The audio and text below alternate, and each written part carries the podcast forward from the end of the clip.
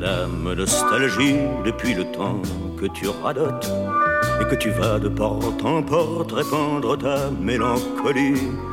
Madame Nostalgie, avec tes yeux noyés de brume, et tes rancœurs et tes rancunes, et tes douceâtres litanies. Ces ouvriers ne servaient pas, ils travaillaient. Ils avaient un honneur absolu, comme c'est le propre d'un honneur. Il fallait qu'un bâton de chaise fût bien fait. C'était entendu, c'était un primat. Il ne fallait pas qu'il fût bien fait pour le salaire ou moyennant le salaire. Il ne fallait pas qu'il fût bien fait pour le patron, ni pour les connaisseurs, ni pour les clients du patron. Il fallait qu'il fût bien fait lui-même, en lui-même, pour lui-même, dans son être même. Une tradition venue, montée du plus profond de la race, une histoire, un absolu, un honneur voulait que ce bâton de chaise fût bien fait. Toute partie dans la chaise, qui ne se voyait pas, était exactement aussi parfaitement faite que ce qu'on voyait. C'est le principe même des cathédrales. Et encore c'est moi qui en cherche si long, moi dégénéré. Pour eux, chez eux, il n'y avait pas l'ombre d'une réflexion, le travail était là, on travaillait bien.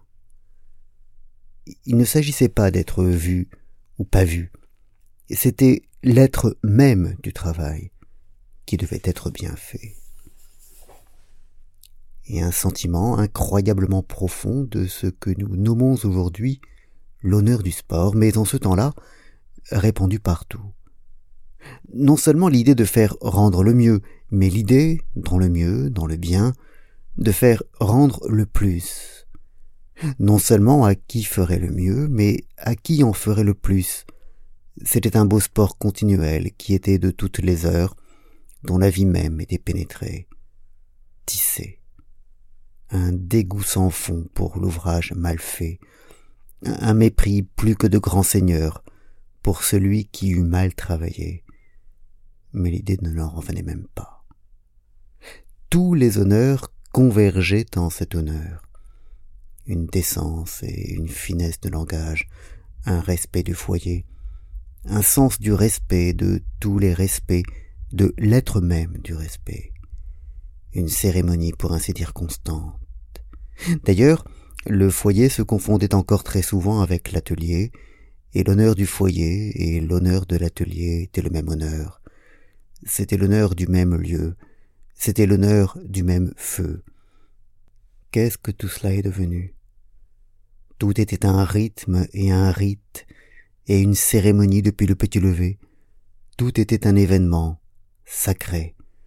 Tout était une tradition, un enseignement, tout était légué, tout était la plus sainte habitude.